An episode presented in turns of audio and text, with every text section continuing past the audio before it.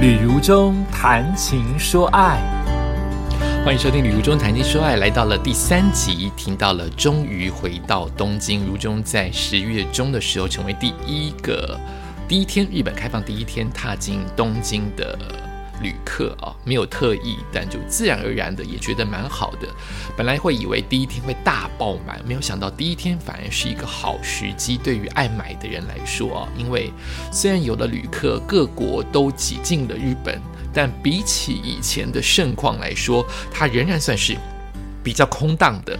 那些商品都是比较齐全的，排队的人潮多是比较偏向于在地人。观光客排队的店还是比较少哦，所以早一点去没有不好。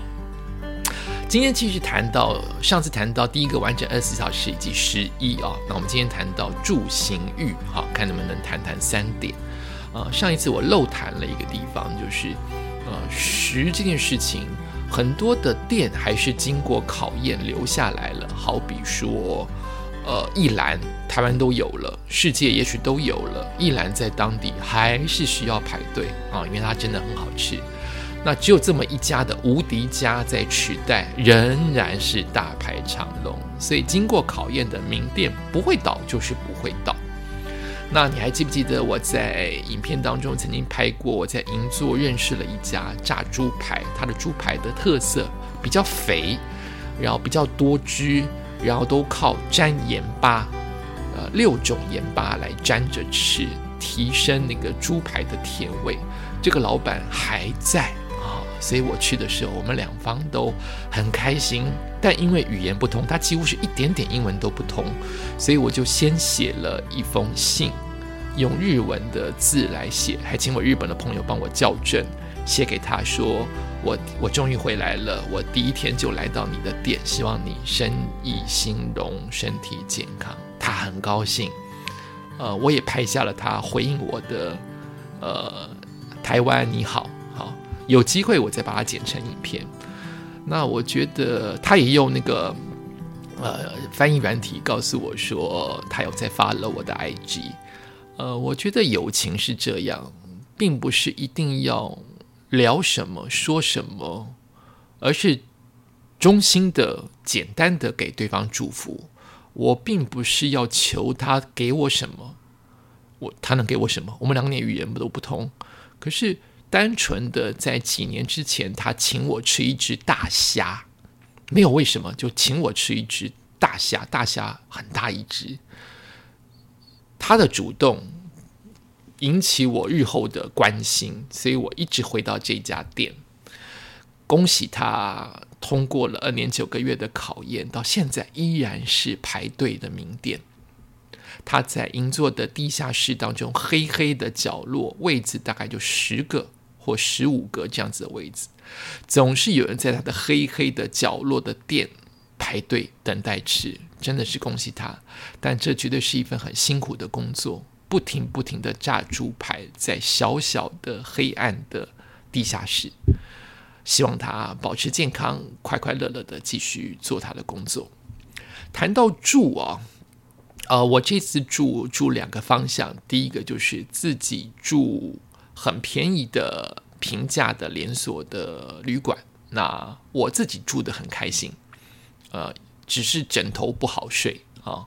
它的早餐跟它的价格是一直我离不开的原因。它价格大概台币每一个晚上大概一千六，有时候会到一千五，有时候会到一千八，看假日哈。然后特色就是早餐很丰盛，它就是那几道菜，但很新鲜。你要吃绝对吃得饱，只是如果你住长期会腻，因为它几乎没有换。每一天都是同样的菜色，蔬菜也有，蛋也有，面包也有，汤也有，咖啡也有，好，这几样都有，你一定会吃得饱。饭也有，咖喱饭也有，哈，一定会吃得饱。那我住的很习惯，CP 值很高。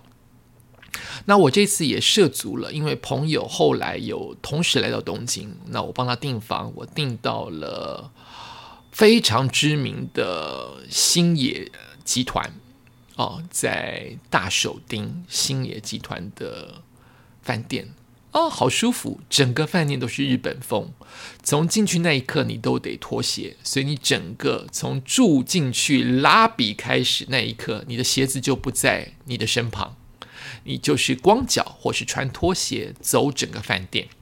饭店有温泉，那是不是温泉我不知道，至少饭店有像温泉的泡汤的地方。你住的房间就是非常的日式，从提供的食物，从住进去的任何的氛围，喝茶都是日本的和式，很舒适啊，价钱很高，一个晚上接近两万块台币。那如果是两个人的话，就一个人付九千到一万；你一个人住的话，就是两万块钱，不含早餐哦。如果你要早餐的话，额外付费哦。但他会付很多的课程。比如说，他会有导览，他会有散步，他会有请你吃一顿一个晚上一顿的荞麦面，他会有表演可以看哦，你可以在里面好好的放松。另外一个，我住在银座的设计旅馆，它是海雅系列的、凯悦系列的，因为它离所有的旗舰店 LV 都很近，所以我订了这家给我的朋友，它就是非常时尚。很年轻，然后房间也小，像我刚才讲的星野房间就很大。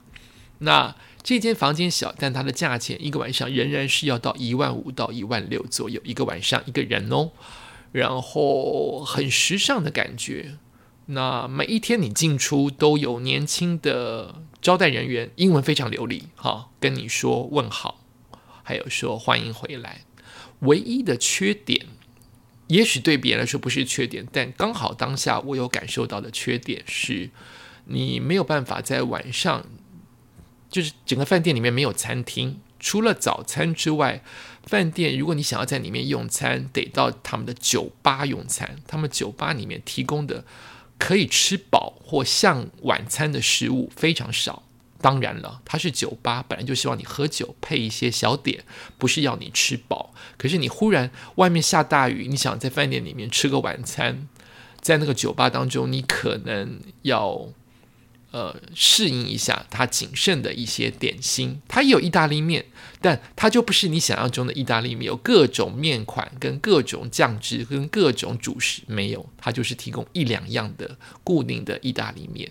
但是如果喜欢，喜欢呃逛名店，因为它就在 GUCCI 的餐厅紧邻的旁边，很适合这一家。哦，谈到行，十一住行娱乐的行，我多讲个 long 或讲个印象深刻的行。我这一次坐了蛮多次的计程车，电车真的是方便便宜。但我坐计程车的原因是因为我有朋友，然后他买了大包小包，很不适合挤电车。你都已经买了这么多名牌包在身边，你挤电车，名牌包被压坏了，或是你也可能干扰了其他的旅客。哦，虽然还是很多人挤电车，这是很基本的你自己的权利跟选择。那反正两个人除以二，他的电车当呃他的自行车当然比台湾贵很多，但两个人除以二，省去了，因为我很能走，对方没有这么能走的情况之下，除以二，我觉得很好诶。等一下，我的电脑跳掉了，它是我的讲稿内容。好，回来了，所以我觉得划算啊。比如说，我们一般人坐计程车从新北到内湖，大概是四五百块。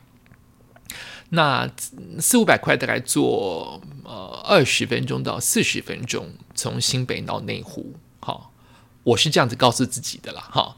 但是我在那一边可能只坐的距离是从新北到到火车站，台北火车站大概十五分钟的时间，大概也就是台币四五百块，所以你可以大概是这样判断，就是它是我们计程车一倍的价钱哦，呃，但因为除以二，我就会把它想成说，反正一人分摊一次。台北到内湖的价钱，或一次台北到到火车站的价钱，我就觉得 OK 好，因为是两个人坐。如果你三个人坐，就更更好，除以三，几乎就是没有比台湾的计程车贵多少。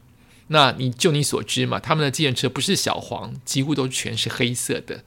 然后你上下车不用开门，都是他们开门。呃，他们对于很多的地点不是很熟，你以为他们很熟某个 shopping mall。很熟某个饭店，因为你认为是观光的，而且你是开计程车的。错，东京太大了，他们也许连凯悦都不知道在哪里，他们听不懂星野集团的日文在哪里呀？不知道，他们不知道虾皮梦。但如果你问他银座、新宿、元素用日文发音，他们一定懂。可是新宿你要去。伊势丹，他们绝对听得懂；伊势丹高岛屋这种指标性的，他们听得懂。可是你要去新宿的 New Woman，不一定他们懂哦。我要去，我要去新野，他们也听不懂哦。所以你最好就是把 Google Map 里面的日文地址拿给他们看，他们会输入他们的导航，就这样子开车。我碰到个经验，就是新野这么大的饭店，就等于是。东京数一数二的大饭店，数一数二的日式大饭店，你认为他应该懂？可是我碰到这个司机，除了第一位司机正确的找到停车的地方之外，我们的停车是在 B One 地下室。其他的三位司机，尤其是第四位司机，是完全大迷路。明明你已经看到饭店就在眼前。就是抬头看就是你的饭店，他既不知道这个是星野，又不知星野的入口在哪里。即使输入了他们的导航，不知道就是不知道。所以可能有一些部分，你得要先做一些地理上位置的概念，也要帮助这个司机，因为他们并不是都了解观光景点。好，这是这一次行坐计程车的感想。十一住行娱乐的娱，嗯。我在路上会专门看骑脚踏车跟慢跑的人，因为我以前也玩过两次，只要早起都去慢跑的方式来了解东京。可是这几年我没有这么的、这么的、这么的有力气吧？我居然没有在东京一早起来慢跑啊！所以我会特别关心他们。运动的地方，那可能是因为我住的地方，我发现我住的地方真的很多人跑步。青城白河有很多人慢跑，皇居周边有很多人慢跑，其他没有人在慢跑。你可能很容易在河堤当中，或是呃台北的河堤、台北的路上看到很多骑单车的人。但是我在东京没有这么容易看到，我觉得是景点的关系。但是有大量的人骑单车，跟大量的人装备好好的在跑步。一个就是清晨白河，因为我都很早出发，我每一天大概八九点就往外走。清晨白河跟皇居那一圈，呃，都蛮好跑的，因为路都算平，没有什么坡，坡也一滴滴而已，所以有看到很多运动的人。那我也因此去了我手很喜欢的品牌，叫做 Mitsuno，因为它是日本的重量级的专业品牌。那我都会去神保町的旗舰店，有九楼之多。两年九个月再回去，居然也大改装，就是比较中规中矩，以以所谓的机能性的用品为主，不是以美观或。时尚为主的 Mitsuno 也做了改变，他们也朝时尚靠近。他们的一一楼也变成了很潮的服装类，以前都有一点点潮，但现在变成很潮，就是他们比较没有那么运动类了。运动类在二三楼还是有哈，但是一楼的感觉就是卖大量的。很潮设计的，好好看，好想买，但我球鞋太多了，就没有买。我居然到了现场没有买，耶，我只买了一件打折的。我还是对打折比较有兴趣，打折的体育裤，好，都已经来了两年九个月，这么朝思暮想的旗舰的运动品牌 Mizuno，我进去只买了一件旗舰的，呃，只买了一件打折有打折的很好看的运动短裤，希望跑步能够给我好成绩。然后他们的一楼就变成了非常的潮，有跟品牌合作，有跟动画合作，有自己设计的很适合呃男生女生都可以穿的，就是 unisex 的好看的球鞋啊，就是哎，发现了这么多年去 Mizuno 这一次做了大改变，台湾都没有，目前还没有看到。我觉得台湾还没有进啊，就是有这么时尚的穿着。跟鞋子在其中，大家有机会不妨去神宝町这一家店。这家店我以前说过好几次，它是连国外的，你一看就知道国外运动员，因为都是人高马大、一百九十公分的人，会专门去大包小包扛那些球鞋跟运动服出来。它让我相信了这个品牌在世界来说是数一数二的，专门来破纪录的那一种啊选手会来的大量购买的品牌。那现在他也朝向了时尚的方向，也许下一次就会买。这一次看到球鞋三双，都太像我喜欢的另外一个品牌的样子。这样说不好意思，所以我就不说另外一个品牌，所以我就止住没有买那三双很时尚的球鞋。这是我这一次比较浪的看的十一住行娱乐的住行育者三趴。下次再继续谈喽，可以谈好几集，好开心呢。